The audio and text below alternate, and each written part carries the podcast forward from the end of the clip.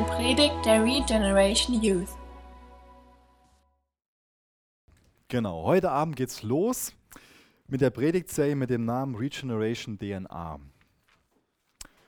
Ich hoffe, ihr könnt alle so ein bisschen was mit dem Begriff DNA anfangen.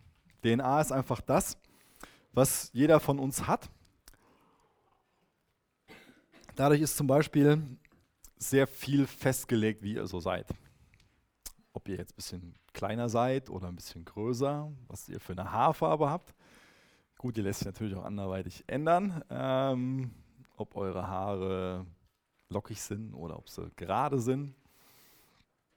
Sehr, sehr viel ist davon vorgegeben, auch unsere, unsere Augenfarbe. Und ich würde auch gerne sagen, die Form von unserem Bauch. Ähm, das leider nicht, sonst könnte ich es da drauf schieben.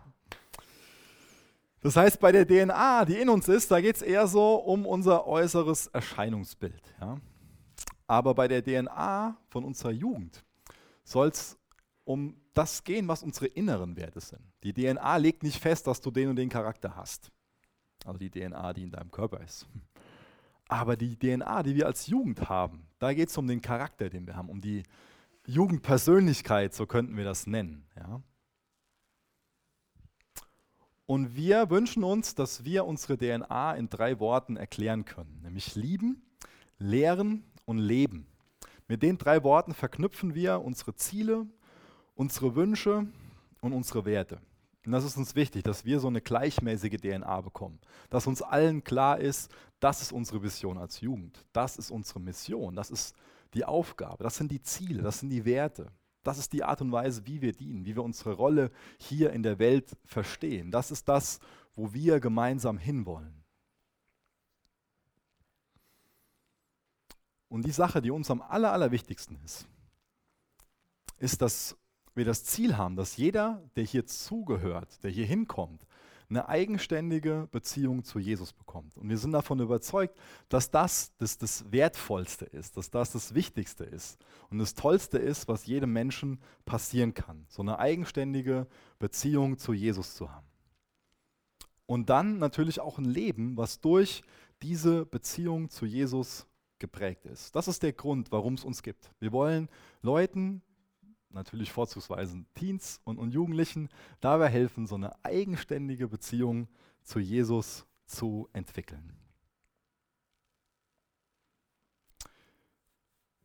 Viele denken vielleicht, dass es bei uns um Religion geht. Es geht bei uns absolut nicht um Religion.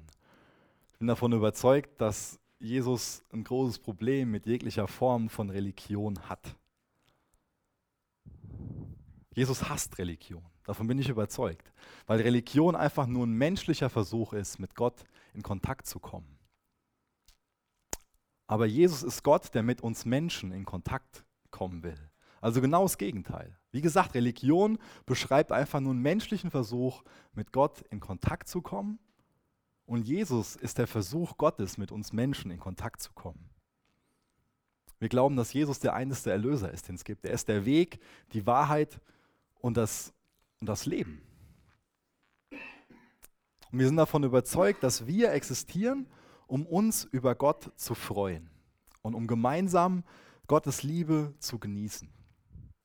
Ich glaube, dass wir existieren, um in dem Bewusstsein zu leben, dass Gott uns liebt und dass wir dann, wenn wir dieses Bewusstsein bekommen, Gott liebt mich, dass wir dann auch in der Lage sind, andere zu lieben.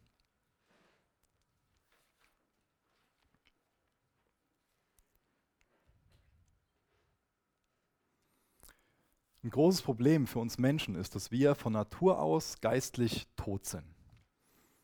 Lass mich nochmal ein Bild für gebrauchen. Es gibt ganz verschiedene Stufen des Lebens. Oder man könnte das auch verschiedene Dimensionen des Lebens nennen. Ganz grob gesprochen unterscheidet man so zwischen dem pflanzlichen Leben, einfach äh, zum Beispiel so ein Baum oder eine Blume. Dann gibt es das tierische Leben und es gibt auch das menschliche Leben. Wenn du jetzt mit einer Blume sprichst und der Blume sagst bei Fuß, dann wird es natürlich nicht funktionieren. Ja, ist uns allen klar. Weil die zum einen nicht gehen kann, die kann nicht laufen, die Blume, und sie kann auch nicht hören. Aber mit so einem Tier kann ich schon auf einem anderen Level kommunizieren. Wir haben zum Beispiel einen Kater, der heißt Olaf. Und der kann nicht bei Fuß, aber wenn der zum Beispiel wieder auf meinem Sessel liegt, der nicht sein Sessel ist, ja, und ich dann anfange zu schimpfen, dann weiß der recht schnell, worum es geht. Und dann weiß der recht schnell, dass er besser Platz macht. Aber würde es Sinn machen, wenn ich jetzt mich neben den Olaf setze und ihm erzähle, hier, ah, weißt du was, ah, in meiner Ehe, da ist gerade am Grieseln und was könntest du mir da für einen Rat geben? Du kennst die Los ja auch ein bisschen, ja. Hallo? Das macht keinen Sinn, ja. Das heißt, so eine Blume ist schon lebendig, aber nicht lebendig in dem Sinn, dass er laufen kann, dass er kommunizieren kann. Und ich würde jetzt mal sagen, dass so eine Katze oder Tiere allgemein, ich sage es jetzt mal einfach plump, lebendiger sind als jetzt nur so pflanzliches Leben. Und wir Menschen sind noch mal lebendiger.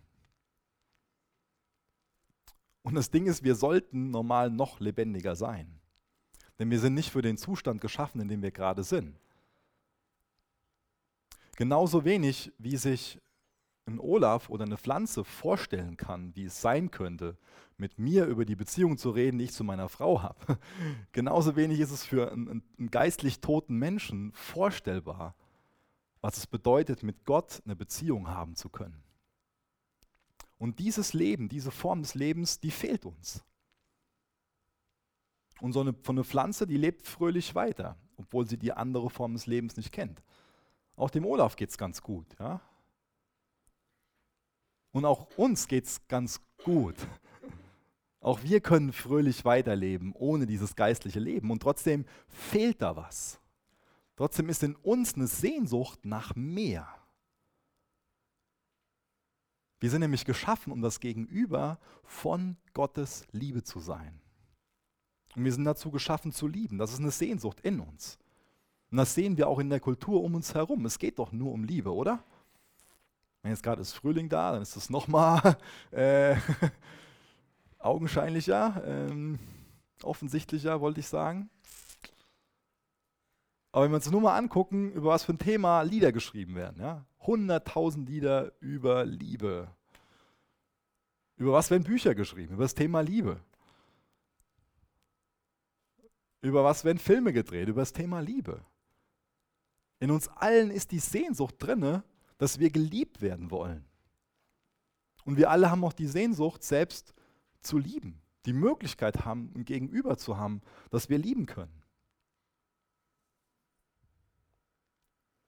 Und das ist ein Hinweis darauf, dass wir geschaffen sind, um das Gegenüber von Gottes Liebe zu sein. Und es ist ein Hinweis darauf, dass wir nur Glück und Zufriedenheit erleben können, wenn wir wieder dieses Gegenüber von Gottes Liebe sind. Und wir sind für uns, das kennen wir, schnell damit am Ende andere zu lieben. Und deswegen brauchen wir eine Quelle für unsere Liebe. Denn wir haben die Sehnsucht zu lieben und sind damit schnell am Ende. Und dann ist es wichtig, dass wir uns selbst zum Gegenüber von Gottes Liebe machen. Und dann wird Gott zur Quelle von unserer Liebe. Und dann können wir wieder andere lieben. Und eine Grundvoraussetzung dafür, dass wir zum Gegenüber von Gottes Liebe werden können, die ist in Johannes 3, Vers 3 beschrieben.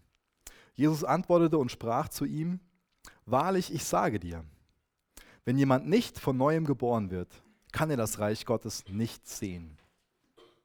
Und in Vers 5, ich sage dir, niemand kommt in das Reich Gottes, der nicht aus Wasser und Geist geboren wird. Wodurch können wir neues Leben bekommen? Wodurch können wir von neuem geboren werden, aus Geist und Wasser geboren werden? Unsere Errettung, unsere Erlösung ist nicht durch Werke. Unsere Erlösung ist dadurch, dass wir glauben. Glauben an, an was? Dass wir darauf vertrauen, dass wir glauben, dass Jesus für uns persönlich stellvertretend am Kreuz gestorben ist. Das nehmen wir im Glauben an und dadurch werden wir wiedergeboren. Und dann fängt eine Beziehung, eine Freundschaft zu Jesus an. Und das ist das Herz hinter der Arbeit hier, dass wir Leuten diese gute Botschaft weitergeben wollen und dabei helfen wollen, diese Entscheidung zu treffen für Jesus, Jesus in ihr Leben hineinzulassen und dann eine Beziehung zu Jesus zu führen. Johannes 3, Vers 16 und Vers 17 lese ich mal vor. Denn Gott hat die Welt so sehr geliebt, dass er seinen einzigen Sohn hingab, damit jeder, der an ihn glaubt, nicht verloren geht, sondern das ewige Leben hat. Gott sandte seinen Sohn nicht in die Welt, um sie zu verurteilen, sondern um sie durch seinen Sohn zu retten. So sehr hat Gott die Welt geliebt, dass er seinen Sohn gesandt hat. Und er hat ihn nicht gesandt, um uns zu verurteilen, um uns zu verdammen. Gott hat seinen Sohn gesandt aus Liebe, um uns zu retten. Das ist Gottes Herz. Und das ist uns hier enorm wichtig, dass wir Gottes Herz betonen, dass es ihm um diese Liebe geht und nicht darum zu verurteilen.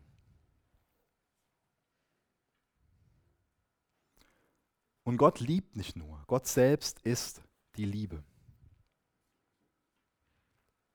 Und wir sollten das als Geschenk annehmen, dass wir überhaupt Leben haben. Deswegen sind wir geschaffen, um das Leben zu lieben und lieben zu leben. Versteht ihr das? Wir sind geschaffen, um das Leben zu lieben und lieben zu leben. Das sollten wir verstehen. Das sollte unsere DNA werden, unser, unser Antrieb, unsere Motivation. Ohne Liebe ist niemand von uns zufrieden. Ich habe das eben schon mal beschrieben, dass das durch ganz viele Sachen um uns herum sichtbar wird. Allein nur das, wenn wir uns angucken, welche Bücher verkauft werden, zu welchen Themen Filme gedreht werden, gibt es hunderttausend Beispiele für, wie Menschen versuchen, lieben zu können und, und, und geliebt zu werden. Gibt sogar so einen komischen Verein aus Westfalen, der so einen Slogan hat, so, so echte Liebe. Allgegenwärtig ist das Thema. Überall geht es um Liebe. Und wir können an den falschen Ecken nach Liebe suchen. Und wir können auch unsere Liebe, unser Herz an die falschen Dinge hängen. Und da will uns Gott bei helfen. Deswegen hat er uns sein Wort gegeben, um uns zu erklären, wie wir nicht irgendwas für einen für für ein Abklatsch lieben, sondern wie wir das Original lieben und wie wir uns vom Original lieben lassen. Wir sind dazu geschaffen, und das werde ich immer wieder wiederholen, um das Gegenüber von Gottes Liebe zu sein. Und dann können wir selbst lieben. Und wenn wir wissen, wie sehr wir geliebt sind, dann hilft uns das, in allen Situationen auf Gott zu vertrauen. Und das ist auch eine ganz wichtige Sache, die wir als DNA weitergeben wollen, dass Gott vertrauenswürdig ist. Wir leben in einer Welt, wo unser Vertrauen ständig enttäuscht wird. Aber Gott ist absolut vertrauenswürdig. Und dabei wollen wir dir helfen, dass du dein Vertrauen in Gott setzt, dass du Gott deinen liebevollen Vater sein lässt. Wenn du erkennst, wie sehr du von Gott geliebt bist und dich dann Gott zuwendest, dann wirst du erfahren, was es bedeutet, Frieden mit Gott zu schließen. Und das ist auch die Voraussetzung dafür, damit du Frieden mit dir selbst finden kannst. Wenn du Frieden mit Gott hast und Frieden mit dir selbst hast, dann kannst du Gott genießen. Und das ist der eigentliche Grund, warum du geschaffen bist, warum ich geschaffen bin, warum wir geschaffen sind.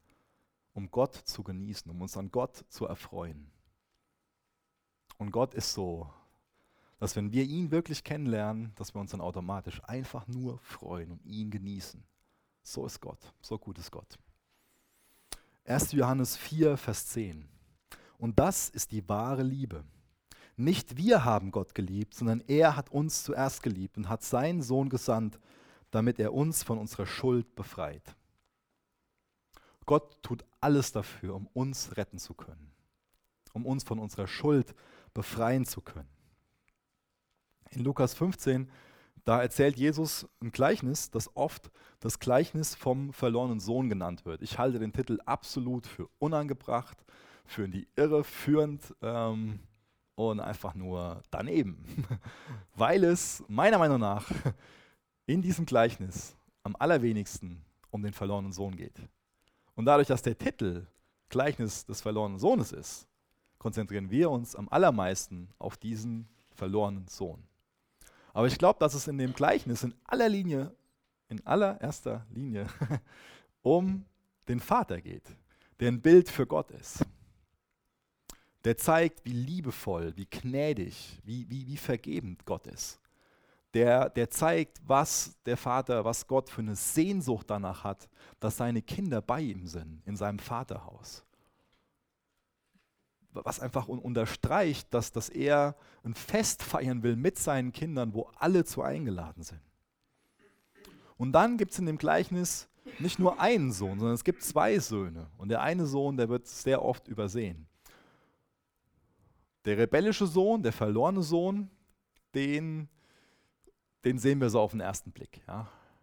Und gerade so wir, diejenigen, die in der Gemeinde sind, die konzentrieren sich gerne auf den, weil wir ja gerade nicht so offensichtlich rebellisch sind. Und wir lassen gerne den anderen außen vor. Und ich glaube, dass der andere die zweite Hauptrolle spielt. Und den nenne ich mal den religiösen Sohn. Und wir haben auf der einen Seite den Vater, Gott, den liebenden Vater, den offensichtlich rebellischen Sohn und dann den religiösen Sohn, den selbstgerechten Sohn. Ich werde das jetzt nicht lesen. Ihr könnt das, wie gesagt, gerne in Lukas 15 lesen. Ich werde nur mal ganz kurz es beschreiben. Und zwar besteht es so aus vier Szenen. Vielleicht können wir uns das so wie so ein Theaterstück vorstellen, vier Szenen. Das heißt, die erste Szene fängt so an, dass der rebellische Sohn zu seinem Vater kommt mit der Bitte, dass er sein Erbe einfach ausgezahlt bekommen will. In der zweiten Szene ist es dann so, dass er sein Vaterhaus verlässt, dass er wegzieht und dass er alles Geld, den ganzen Reichtum, den er hat, dass er alles verprasst, dass er sein Leben komplett an die Wand fährt und dass er dann irgendwann leere Taschen hat und ein leeres Herz hat, dass er bei den Schweinen endet, dass er sich dann so einen Job sucht, einfach weil er kein Geld mehr hat, dass er die Schweine füttert, dass er die Sehnsucht hat, das Essen von den Schweinen zu essen, weil er selbst so einen Hunger hat und einfach nichts mehr hat. Er hat sein Leben komplett vor die Wand gefahren. In der dritten Szene ist es dann so, dass er beschließt, wieder zu seinem Vater nach Hause zu gehen. Das macht er dann auch. Er hat sich dann was zurechtgelegt, wie er sich entschuldigen will. Aber er kommt gar nicht dazu, sein Entschuldigungsverschen aufzusagen. Weil der Vater gar nicht darauf ab ist, von ihm eine riesen Entschuldigung zu hören, weil er gar nicht so ein Typ dafür ist, das zu genießen, dass der Sohn jetzt wieder angekrochen kommt der Vater ist nicht so, wie wir das irgendwie vielleicht erwarten würden, so, so nach dem Motto, so, dass er sagen würde, hey, das habe ich dir schon immer so gesagt und hättest du mal auf mich gehört und, und alles Mögliche. So, ja? Sondern der Vater ist einfach nur froh, dass der Sohn nach Hause kommt, steht mit offenen Armen da, steht nicht nur da, er rennt auf den zu, umarmt den und weist sofort seine Angestellten an, dass sie eine Riesenparty feiern für den Sohn, der tot gewesen ist und jetzt wieder lebendig ist. Dass gefeiert wird, dass er nach Hause kommt. Er wird sofort wieder einfach in die Familie aufgenommen. Und dabei ist die Geschichte nicht, damit ist die Geschichte nicht vorbei.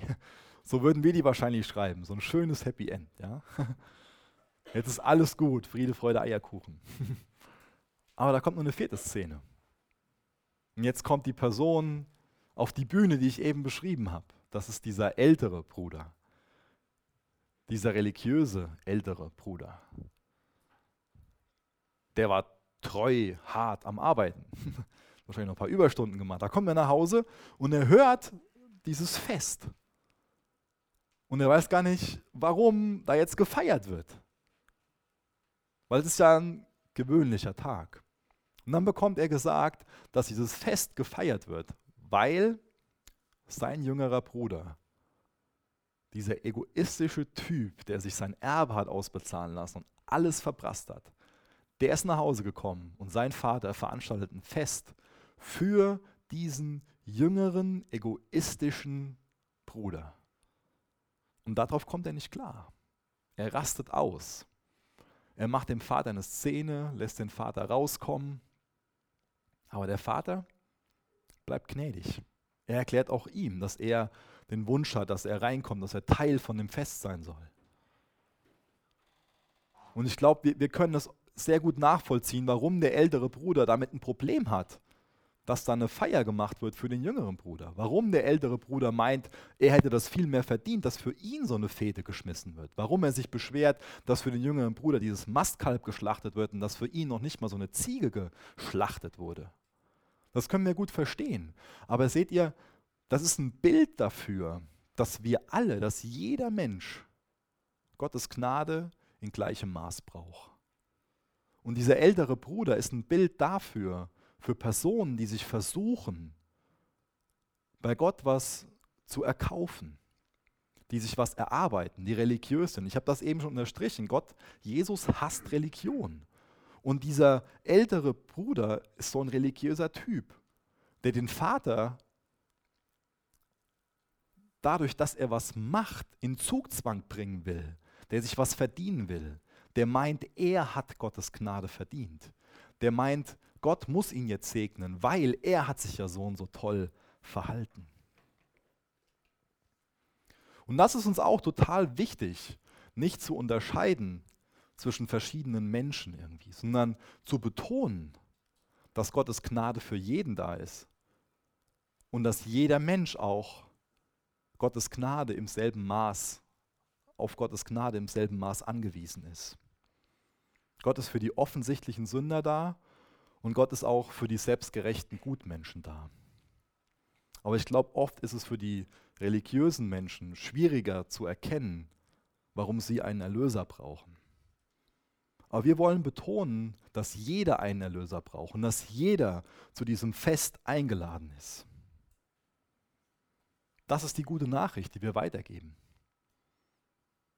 Jeder ist zu dem Fest eingeladen. Jeder ist von Gott geliebt. Gottes Gnade braucht jeder und Gottes Gnade ist für jeden da.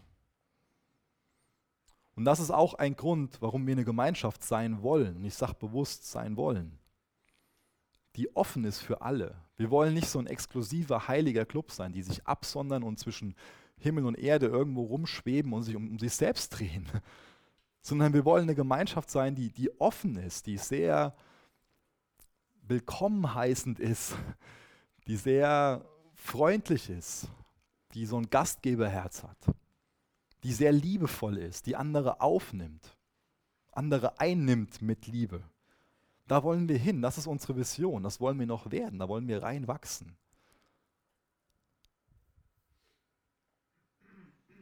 Wir wissen, dass Jesus uns liebt und dadurch sind wir in der Lage zu lieben. Wir wissen, dass uns vergeben ist, dadurch sind wir in der Lage, anderen zu vergeben. Wir wissen, dass Gott uns gnädig ist und deswegen können wir selbst gnädig sein. Wir wissen, dass Gott mit uns geduldig ist, deswegen wollen auch wir mit anderen geduldig sein. Wir wissen, dass er sanftmütig mit uns ist, deswegen haben wir überhaupt eine Grundlage dafür, dass wir sanftmütig sein können. Ich habe jetzt eben so beschrieben, dass es wichtig ist, dass wir wiedergeboren werden. Erinnert euch daran. Da ging es um dieses pflanzliche, tierische und menschliche Leben. Und es ging darum, dass wir wiedergeboren werden müssen. Wir werden wiedergeboren, indem wir glauben. Das ist dann so eine Sache, die abgeschlossen ist, die Wiedergeburt, wenn wir glauben. Dann sind wir Gottes Kinder. Dann kommt Gottes Geist in uns. Und dann fängt was in uns an. Diese Regeneration, diese Erneuerung. Dadurch haben wir unseren Namen. Regeneration, Erneuerung. Das ist dann ein lebenslanger Prozess. Deine Wiedergeburt, die passiert in dem Moment, wo du dein Vertrauen auf Jesus setzt, wo du dieses stellvertretende Opfer am Kreuz annimmst. Aber dann fängt ein lebenslanger Prozess an. Und dabei wollen wir uns hier gegenseitig unterstützen, ermutigen, helfen. Deswegen sind wir eine Gemeinschaft. Wir wollen voneinander lernen. Deswegen gehen wir durch Gottes Wort. Diese Regeneration, das nennt man auch Heiligung. Das heißt, wir haben den Wunsch, verändert zu werden. Wir haben den Wunsch, Jesus ähnlicher zu werden. Ein Vers, der uns sehr wichtig ist, der steht in Sacharja 4, Vers 6. Da steht, nicht durch Gewalt und Kraft wird es geschehen, sondern durch meinen Geist, spricht der Herr, der Allmächtige. Ich habe das gerade betont, wir wollen verändert werden. Und wir können auf ganz unterschiedliche Art und Weise versuchen, verändert zu werden. Eine Art ist, durch unseren eigenen Willen, durch die Entscheidungen, die wir treffen. Aber seht ihr, wir wollen nicht nur das sehen, was wir machen können. Wir wollen erleben, was Gott machen kann. Und deswegen wünschen wir uns, dass Gott in uns wirkt und uns verändert. Wir können versuchen, an unseren menschlichen Möglichkeiten uns selbst zu verändern. Das gelingt uns auch ein Stück weit. Aber Gott kann so viel mehr in uns tun. Und das ist unser Herz, dass wir uns gegenseitig dabei helfen wollen, was es bedeutet, von Gott verändert zu werden. Das heißt, wir wollen nicht sehen, was wir tun können, was wir erreichen können, sondern wir wollen erkennen, wir wollen sehen, wir wollen erleben, was wir erreichen können, wenn wir Gott machen lassen. Gott will durch seinen Heiligen Geist wirken. Der Heilige Geist ist unser Helfer, unser Tröster, unser Beistand, unser Ratgeber. Und wir wollen uns vom Geist Gottes helfen lassen, verändert zu werden, umgestaltet zu werden in Jesu Ebenbild. Das ist unsere Sehnsucht, verändert zu werden. Und es ist unsere Sehnsucht, dass das Geist gewirkt ist. Unser Wunsch ist, dass alles, was bei uns passiert, geistgewirkt ist. Das ist unser Ziel. Und deswegen ist es wichtig, dass wir den Heiligen Geist nicht nur als sowas, sowas Vages, Ungewisses, nicht nur so als eine unpersönliche Kraft wahrnehmen, sondern dass wir erkennen, dass er genauso eine Person ist wie Gott der Vater, dass er genauso eine Person ist wie Gott der Sohn, wie Jesus. Ich habe das eben schon mal gesagt, der Heilige Geist wohnt in dir, wenn du Gottes Kind bist. Und wenn wir ihn lassen, dann wirkt der Heilige Geist die Liebe in uns. Das kannst du nachlesen in Galater 5, Vers 22. Da werden die Früchte des Geistes beschrieben, beziehungsweise die Frucht des Geistes, nämlich die Liebe. Und die Liebe, die zeigt sich dann in Freude, in Friede, in Geduld, in Freundlichkeit, auch in Integrität, in Selbstbeherrschung. Da wird das aufgedröselt. Und das wünschen wir uns, dass wir eine Gemeinschaft sind, die genau davon geprägt ist. Deswegen wollen wir uns gegenseitig dabei helfen, im Geist zu leben. Und deswegen wollen wir uns gegenseitig daran erinnern, dass es so wichtig ist, dass wir mit dem Geist erfüllt sind. Und ich bin davon überzeugt, dass wenn wir dem Heiligen Geist Raum geben, dass wir dann so einen Prozess durchlaufen, den man gut mit so einer Raupe erklären kann. Ihr alle, alle habt wahrscheinlich schon mal so eine Raupe gesehen. Ich meine, dieses kleine Tierchen. Nicht irgendwas für ein, für ein äh, Fahrzeug oder so. ja, so eine Raupe ist ziemlich klein, manchmal ziemlich schmierig. Ähm, ich finde es auch hässlich, ganz ehrlich gesagt. Und ich bin davon überzeugt, dass so eine Raupe ein Bewusstsein dafür hat, dass sie eigentlich dazu geschaffen ist, um frei zu sein, um fliegen zu können. So eine Raupe weiß das, davon bin ich überzeugt, dass er dazu geschaffen ist, wunderschön zu sein. Aber sie weiß von sich, ich bin nicht wunderschön. Und sie weiß, dass sie eingesperrt ist in diesem Raupenkörper. Und deswegen ist diese kleine Raupe zornig und, und, und und unzufrieden und depressiv. Und dann verpuppt sie sich und wird zu einem Schmetterling. Und jetzt, nachdem sie geschlüpft ist, Schmetterling ist, ist sie wunderschön, kann fliegen. Und jetzt ist sie nicht mehr zornig, und reizbar, sondern liebevoll, zuvorkommend, geduldig, sanftmütig, barmherzig, wohlwollend, großzügig, zufrieden. Das sind alles Dinge, die der Geist wirken will. Deswegen die Frage an uns, lassen wir den Geist wirken? Oder haben wir dieses Bestreben, dass wir selbst wieder unser König werden, das Zepter in die Hand nehmen, Herr sind über unser Leben? Oder lassen wir Gottes Geist Raum, damit er machen kann, was er tun will? Damit er die Früchte bringen kann, die er bringen will.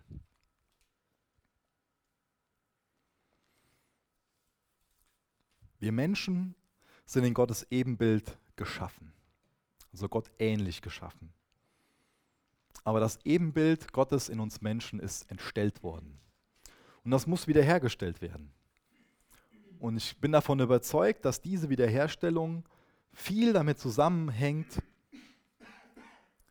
indem wir uns darüber bewusst werden, dass wir unsere Identität in Jesus finden, entdecken, dass wir daran glauben, dass wir unsere Identität in Jesus haben. Und das ist für uns auch eine ganz, ganz wichtige Sache, dass wir Jugendlichen dabei helfen wollen, ihre Identität in Jesus zu finden. Ich lese mal 1. Petrus 2, Vers 9 vor.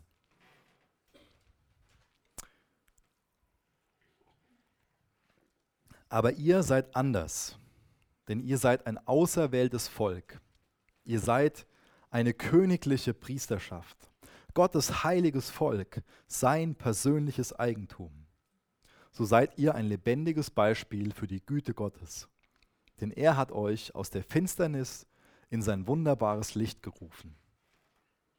Glaubst du an Gottes Wort? Da wird wahrscheinlich die meisten von uns sagen, ja klar. Glaubst du, dass du ein auserwähltes Volk bist? Dass du ein König bist? Dass du ein Priester bist? Dass du ein heiliges, zu einem heiligen Volk gehörst? Dass du Gottes persönliches Eigentum bist? Und ich glaube, da kommt das Ja von uns nicht genauso schnell wie darauf, ob wir Gottes Wort glauben. Aber das ist Gottes Wort. Und wenn wir Gottes Wort glauben, dann glauben wir auch genau daran. Deswegen, von, von was lässt dir deine Identität zusprechen? Ich glaube, dass wir Christen ein großes Problem damit haben, dass wir oft dem Teufel mehr glauben als Gott. Der Teufel, der uns wieder verdammt und uns wieder sagt, du bist ein Versager und du hast da schon wieder das gemacht und du bist nichts wert. Und was sagt Gott uns? Was ganz anderes. Hier geht es um ein super, super wichtiges Thema, was keiner unterschätzen soll. Wo auch gerade vielleicht Jungs schon mal irgendwie so ein bisschen so, ah, so ein komisches Verhältnis zu haben. So. Und vielleicht denken, ja, das ist was, wo die Mädels was mit anfangen können. Das ist unheimlich wichtig, dass wir verstehen, was es bedeutet, dass unsere Identität in Jesus ist. Willst du dir wirklich länger vom Teufel sagen lassen, dass du ein Versager bist, wenn Jesus, wenn Gott dir sagt, dass du dazu bestimmt bist, ein Priester zu sein, ein König zu sein, wenn er dir sagt, dass du heilig bist, wenn er dir sagt, dass er dich liebt, wenn er dir sagt, dass du wertvoll bist? Für den Vater in Lukas 15 sind beide Kinder total wertvoll. Er will Gemeinschaft mit beiden haben. Er will, dass der religiöse und er will, dass der rebellische Teil von seiner Feier ist.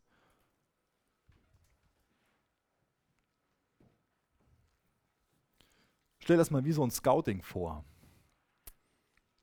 Für alle, die Fußball lieben, wäre es eine absolute Ehre, wenn da irgendwelche Leute von Bayern München oder für Leute, die Bayern hassen, von, keine Ahnung, Barcelona oder Real Madrid ankommen würden und würden sagen, hey, wir finden es einfach klasse, wie du Fußball spielst. Wir wollen, dass du Teil von unserem Team bist. Da würde jeder, der Fußball begeistert ist, sofort sagen, jawohl, da bin ich dabei, ja. Aber wie sieht es aus, wenn Gott zu dir hinkommt und dir sagt, hey, du bist total wertvoll für mich. Ich will, dass du Teil von meinem Team bist. Ich liebe dich. Du bist wertvoll für mich. Du sollst in meinem Team sein. Was verursacht das in dir?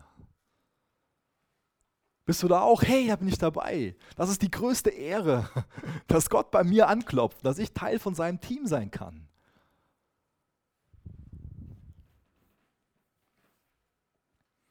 Ich greife nochmal so ein bisschen drauf zurück, auf das, was ich eben so über Lukas 15 erzählt habe. Da wird deutlich, dass der Vater liebevoll, geduldig, gnädig, souverän ist, sehr freundlich ist, dass er einfach ein riesengroßes Herz hat. Und das will ich nochmal betonen, dass das das Gottesbild ist, was wir hier vertreten. Dass Gott ein riesengroßes Herz hat, dass er liebevoll ist, dass er total gnädig ist. Das betonen wir. Wir betonen, dass Gott unser treuer Hirte ist, dass er für uns ist, dass er an unserer Seite mit uns durch unser Leben gehen will. Ich habe das eben wie oft schon gesagt und wie gesagt, ich werde es noch wie oft sagen, damit wir dieses Bewusstsein entwickeln, dass wir dazu geschaffen sind, um was zu sein? Oha. Wo, wozu sind wir geschaffen? Um? Sagt's mir.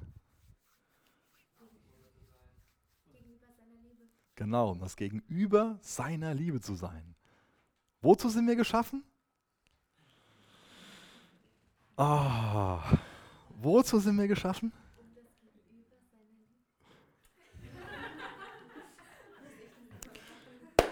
Zumindest einer hat es verstanden. Halleluja!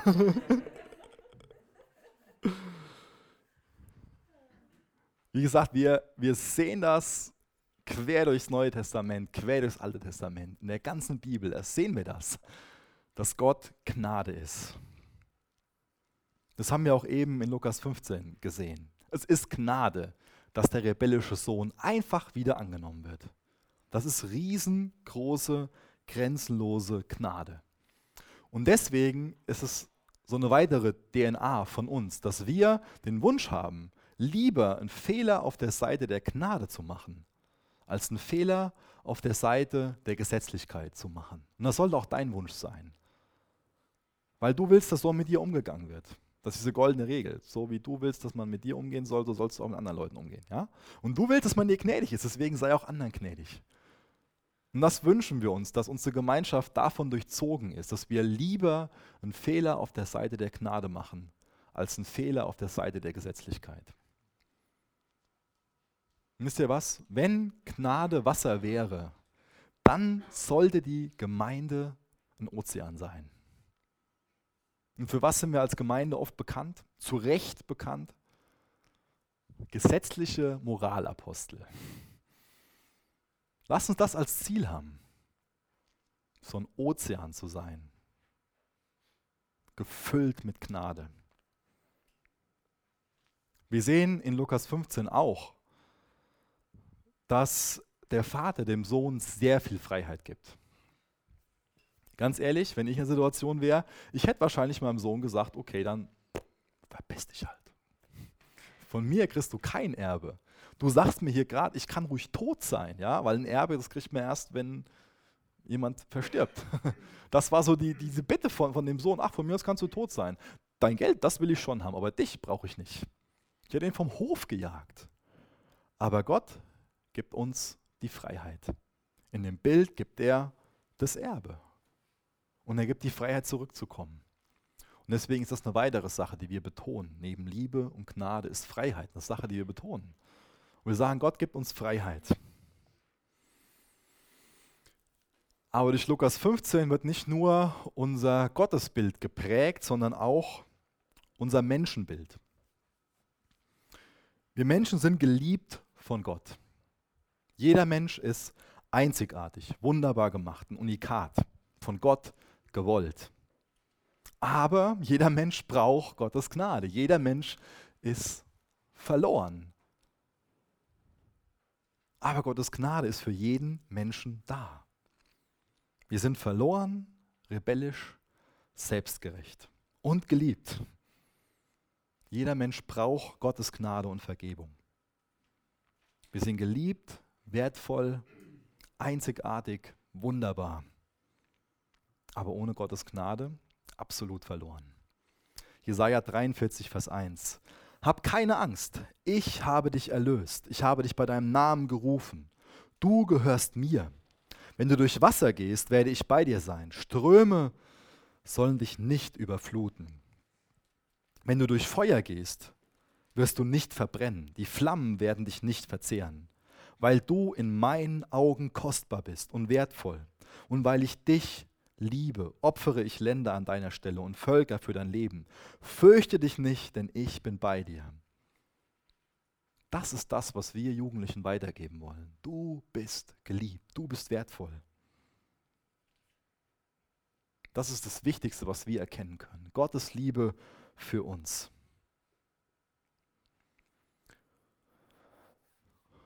Und das ist die Grundlage dafür, dass wir ein sinnvolles Leben leben können und in eine erlebenswerte Zukunft schauen, hoffnungsvoll nach vorne schauen.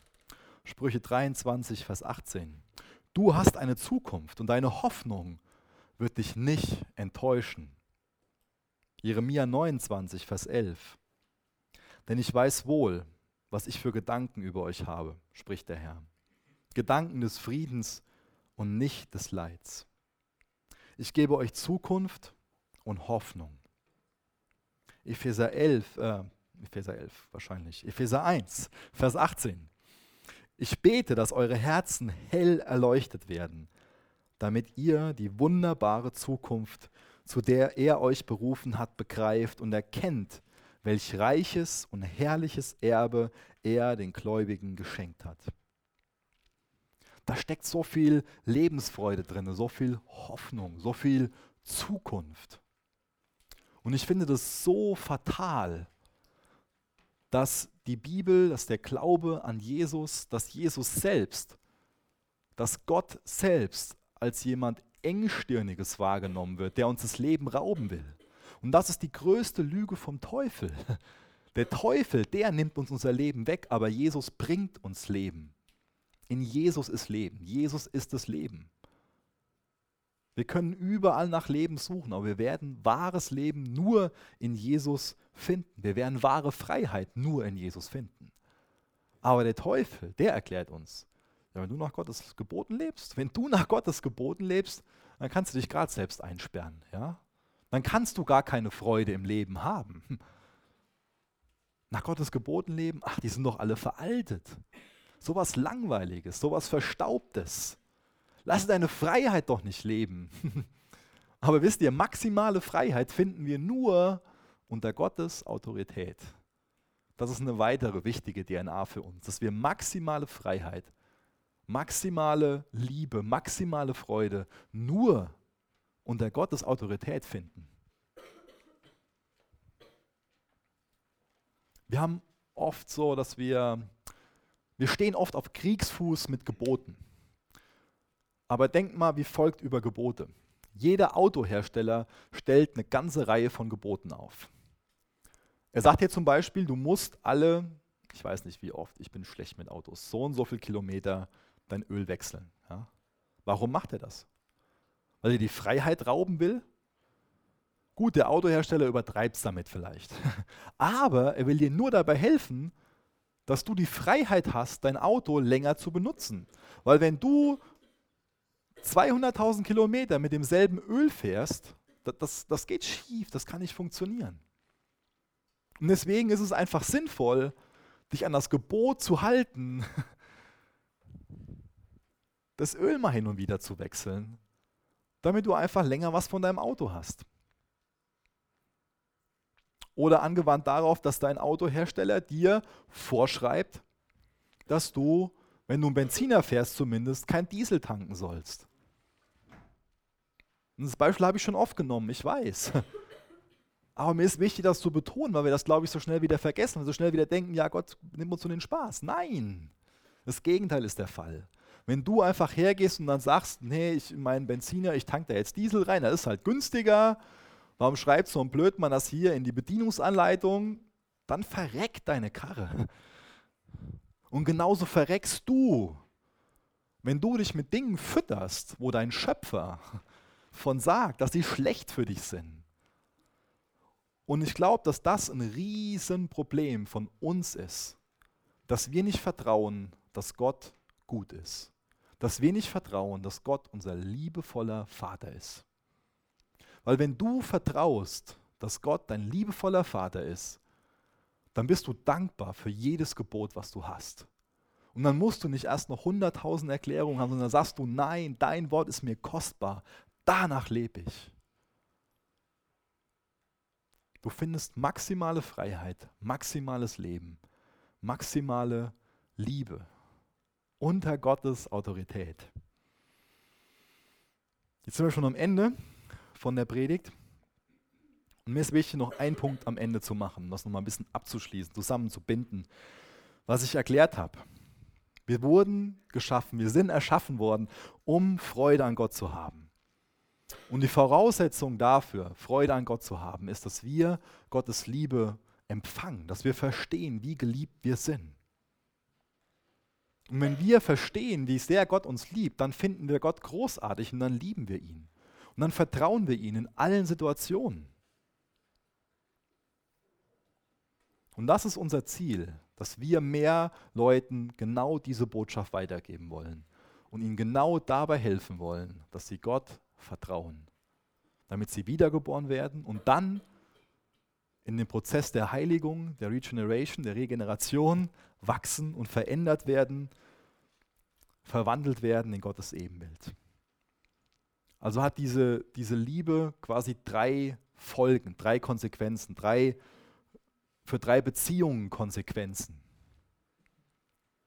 Wenn ich weiß, dass ich von Gott geliebt bin, dann liebe ich auch Gott. Wenn ich weiß, dass ich von Gott geliebt bin, dann komme ich auch mit mir selbst ins Reinen. Dann liebe ich mich auch selbst, wenn man das so ausdrücken will. Dann finde ich meine Identität in Christus.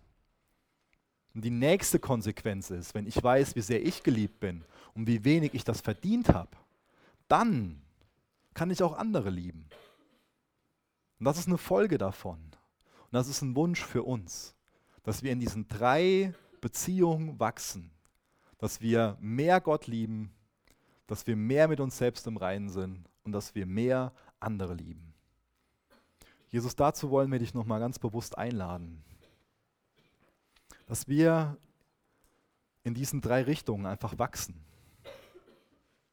Jesus, du weißt, wer von uns mit welchen Dingen ringt. Du weißt, ob jemand hier ist, der noch gar nicht deine Liebe für sich angenommen hat. Und ich möchte dich bitten, dass heute Abend der Zeitpunkt ist, wo diese Person deine Liebe für sich annimmt. Jesus, du weißt auch, bei wem sich dieses Vertrauen in diese Liebe erneuern muss. Wo wir ja neu nochmal die Entscheidung treffen sollten. Ja, ich glaube, dass ich von Gott geliebt bin. Hilf diesen Personen dabei. Jesus, wir wollen tiefer da reinwachsen. Wir wollen tiefer verstehen, was es bedeutet, dass wir von dir geliebt sind. Und wir wollen dich mehr lieben. Wir wollen mit uns selbst im Reinen sein. Und Jesus, wir wollen die Leute um uns herum mehr lieben. Dazu laden wir dich ein, Herr. Jesus, es geht um die Liebe. Es macht, dass wir unsere Bestimmung darin finden, dass wir das Gegenüber deiner Liebe sind. Und hilf uns dabei, die anderen zu lieben Jesus, so wie du uns geliebt hast. In Jesu Namen. Amen. Danke für das Anhören der Predigt. Weitere Informationen findest du unter www.regenerationyouth.de.